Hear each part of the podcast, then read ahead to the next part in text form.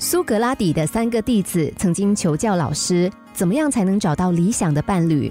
苏格拉底没有直接回答，而是带他们来到麦田，让他们只许前进，每个人只给一次机会，选择一只最大最美的麦穗。第一个弟子走了几步，就看到一只又大又漂亮的麦穗，他高兴地摘下了这只麦穗。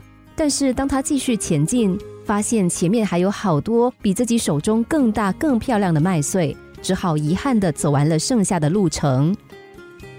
第二个弟子汲取了教训，每当他看到满意的麦穗时，都提醒自己后面还有更好的。结果他到了终点，才发现曾经遇到过最大、最漂亮的麦穗。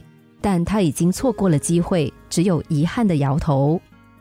第三个弟子汲取了前两个弟子的教训，当他走到三分之一的时候，就将麦穗分出大、中、小三类。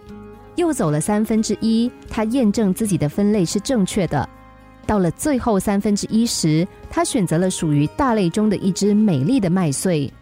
虽然这一只不一定是最大最美的麦穗。但是他满意的走完了全程。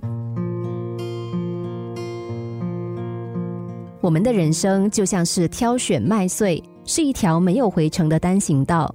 要选出最大最美的麦穗，难免会感到迷茫，以至于每看到一只麦穗，就要斟酌一番：这个怎么样？会不会是最大的？前面会有更好的吗？